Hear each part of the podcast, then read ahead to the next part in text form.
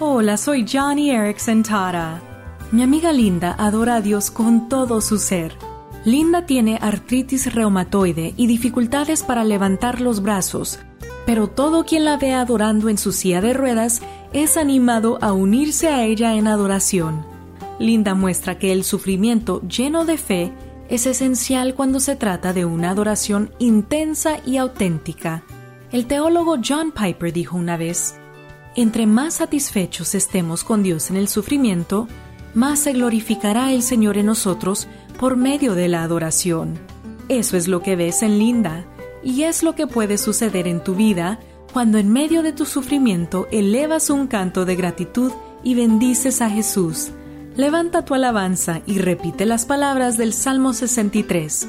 Porque tu amor es mejor que la vida, mis labios te glorificarán.